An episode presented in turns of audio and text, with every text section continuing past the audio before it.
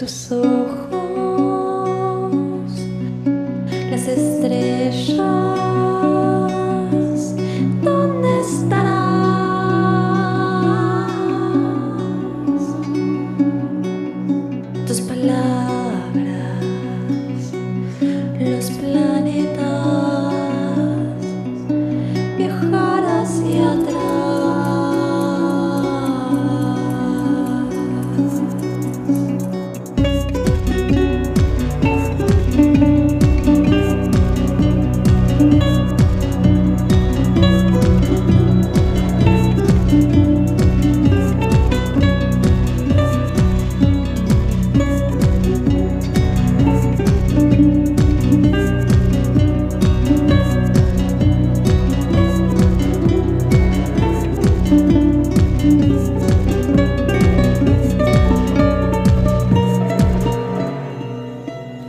presentamos Caronte Rojo Marte.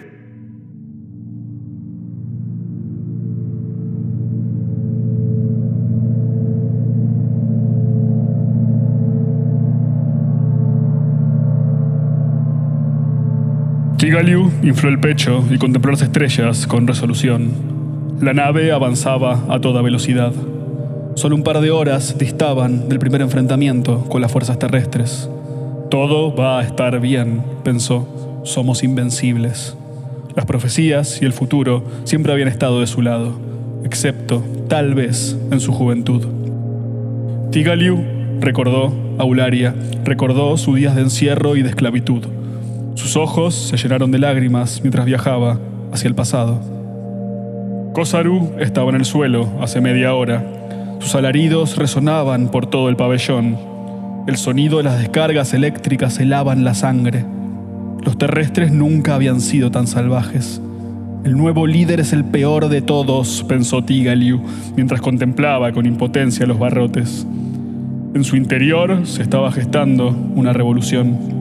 Su compañero de celda, Ularia, estaba acostado en la cama inferior, con los ojos fijos en la pared de tierra marciana, que habían importado hace ya incontables años, cuando esta ciudad maldita todavía estaba por fundarse. Cuando todo esto era una mera colonia, cuando los terrestres infundían esperanza y no miedo. Tal vez no hoy, tal vez no mañana, pero esta luna volverá a ser nuestra, pensó Tigaliu. Caronte será una vez más de los carontinos, cueste lo que cueste. Sigilosamente se acostó en la cama y abrazó a Eularia, que lo recibió con calidez. No te preocupes, querido, le susurró, que volveremos a reinar en nuestras tierras y en las suyas. Eularia se dio vuelta para besarlo y romper en llanto.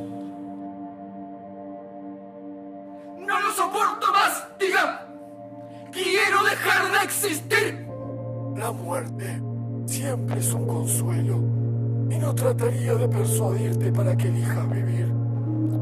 Pero yo no puedo morir todavía. Hay mucho que hacer. No podemos dejar que nos traten como Alemania de segunda clase.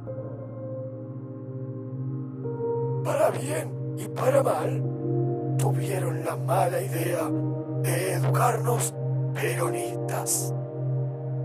¿Saben qué significa eso? ¡No, mi amor! ¡No lo sé! ¡No lo sé! Que venceremos, querido.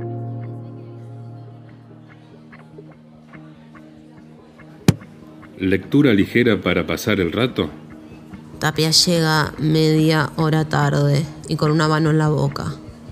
Sin pedir permiso, toma en sus manos el voluminoso ejemplar y lo ojea. ¿Esto es lo que creo que es? Levanta la sobrecubierta que elegí para no llamar la atención, perteneciente a una edición vieja de La Guerra y la Paz, y descubre la portada original. Estoy profundizando en la investigación, se podría decir. ¿Aprendiste algo? Recién empecé el segundo capítulo. Sobre Nova me refiero.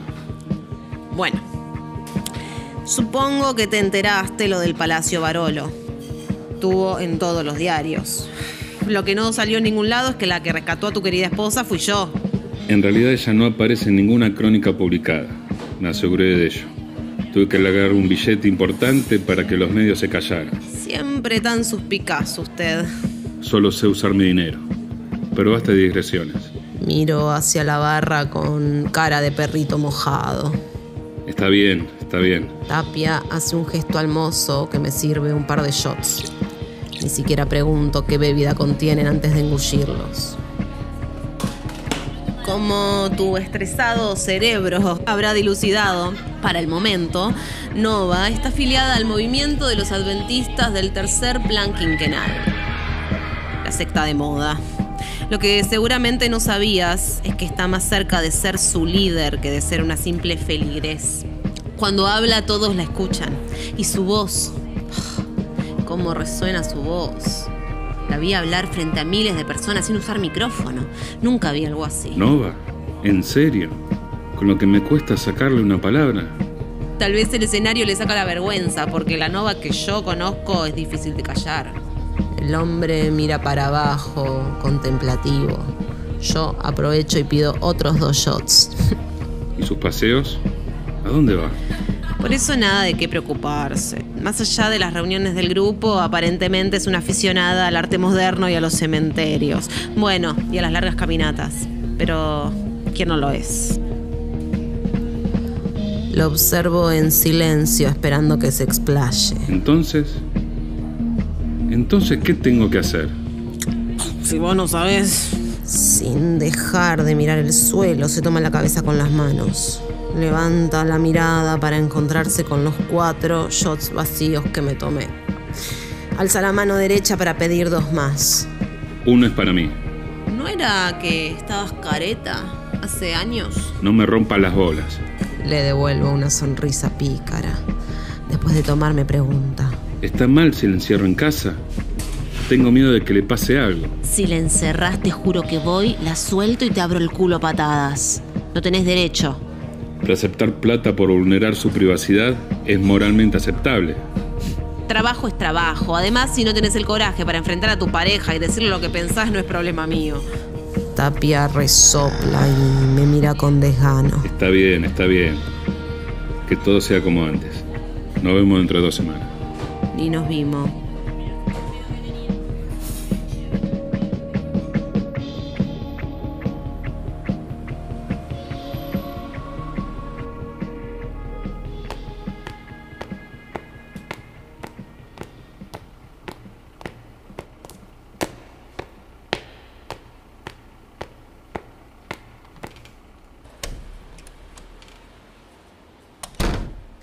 A casa tambaleándome y pongo un disco, un discos, un disco en el tocadisco.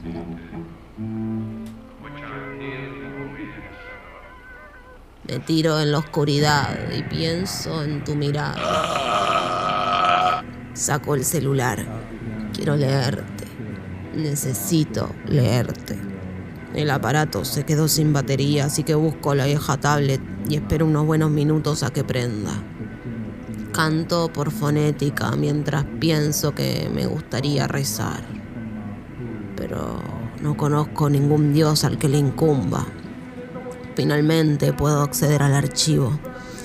Ese viejo chat archivado que disfruto recorrer día tras día de a fragmentos aleatorios. Nuestra inocencia me hace sonreír. Nuestra ambición me resulta trágica. Che, ayer te traje la tapa del libro ese de Bioy para que me ayudes a pegarla, pero me olvidé de dártela. Será la próxima. ¿Qué? ¿Ayer nos juntamos? No me acuerdo de nada. Y no estoy segura. Para mí se juntaron esencias, no personas. Ja, ja, ja. Posta no me acuerdo de nada. Solo de drogas. Soy de drogas. Idem, drogas y vino y comida. Y amigues y vida. Somos lo más, lo más fisura. Ja, ja, ja. Lo más cota. Ultra cota. Para boluda. ¿Te acordás que ayer te poseyó Yabran? Cierto, Chabran. Qué loco el guacho. Ah, che, gracias por el guayo. Guau. Gracias por todo el resto, guá. Ay, sos una linda vos. Carita feliz. Me quedé en esa sonrisa artificial. Dos puntos y un paréntesis. ¿Qué garcha significa eso? ¿En qué nos convertimos? Gramática de pacotilla. Te respondí eso y no me animé a decirte que por vos sentía cosas que nunca había sentido de esa manera y que me estaba haciendo falta sentirlas.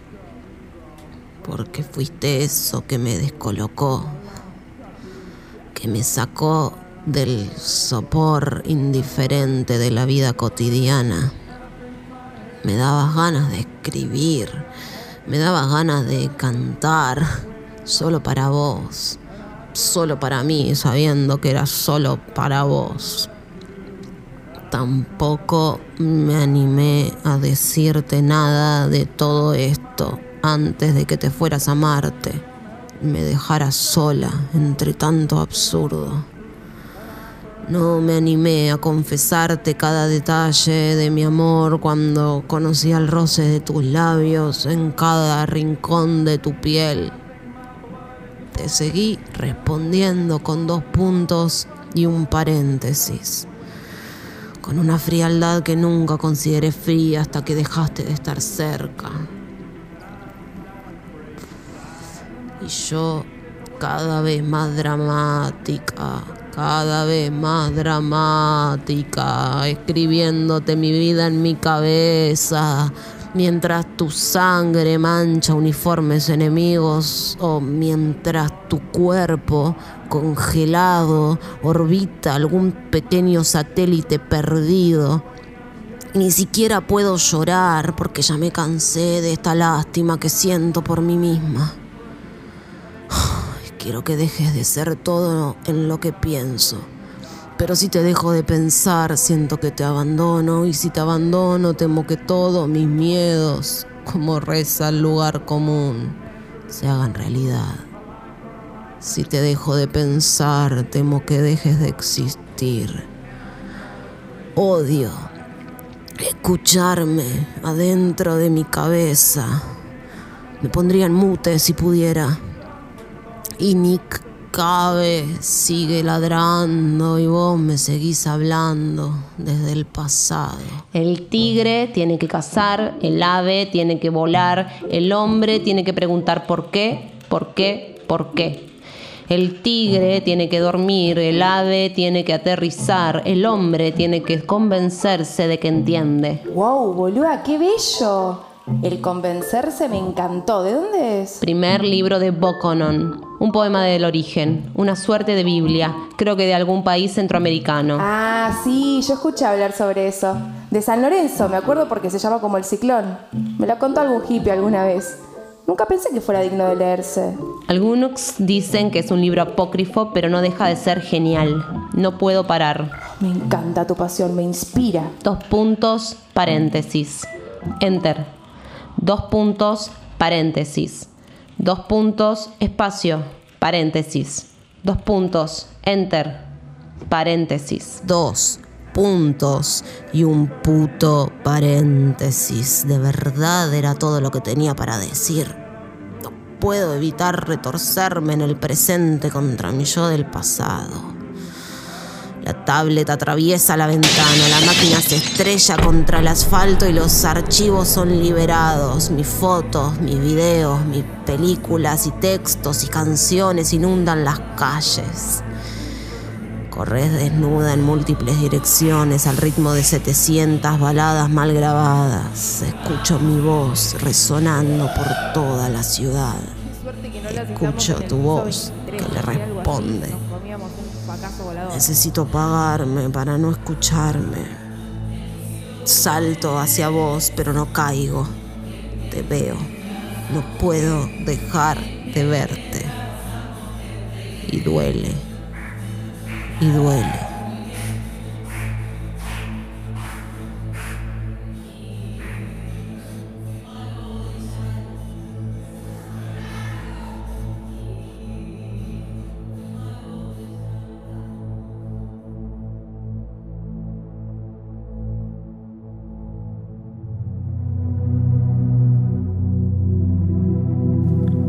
Protagonizado por Ana Clara Barbosa como Priscila von Friegelberg, Santiago Martínez Cartier como Héctor J. Grunt. Max Ogarrone como Tigaliu y Ularia. Kevin Malcolm como Juan Francisco Tapia. Anita Caniglia como Celeste. Música original por Fernando J. Yáñez. Temas de apertura y cierre por Ire Paz. Producción por Fernando J. Yáñez y Santiago Martínez Cartier. Esto fue El Quinto Peronismo, audiolibro teatralizado, basado en la novela homónima de Santiago Martínez Cartier. Hasta la próxima.